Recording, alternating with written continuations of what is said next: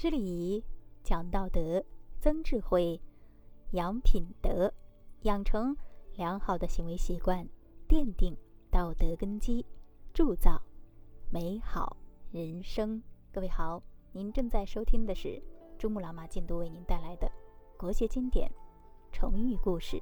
今天一起来分享“乐极生悲”近义词。兴尽悲来，反义词，否极泰来。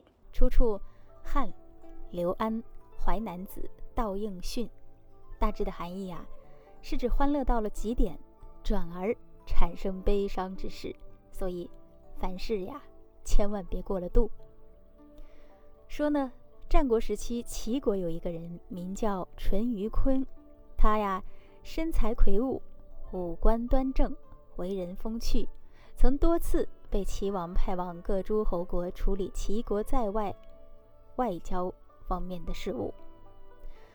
他每次呢都做得很好。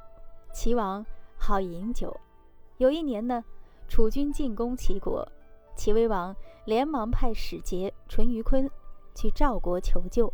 淳于髡呢不负重托，到赵国请来了十万大军，逼退。楚军，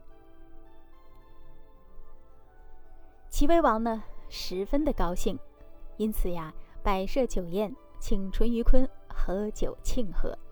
他呀高兴地问淳于髡：“你今天想喝多少酒才会醉呢？”淳于髡呢知道齐威王要彻夜喝酒，一醉方休。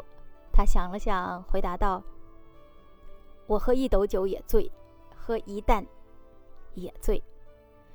齐威王呢不解其意，淳于髡解释说：“喝酒到了极点，就会因酒醉而乱了礼节；人如果快乐到了极点，就可能要发生悲伤之事。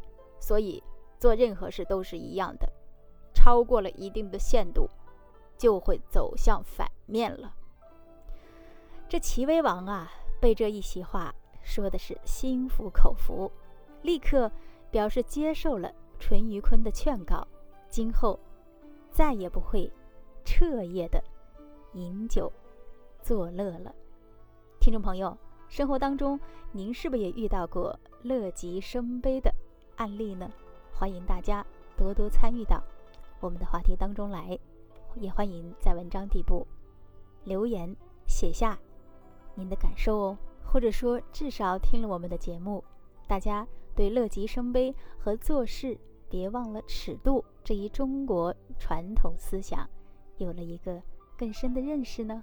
好，本期的节目就到这儿了，感谢您的聆听，再会，朋友们。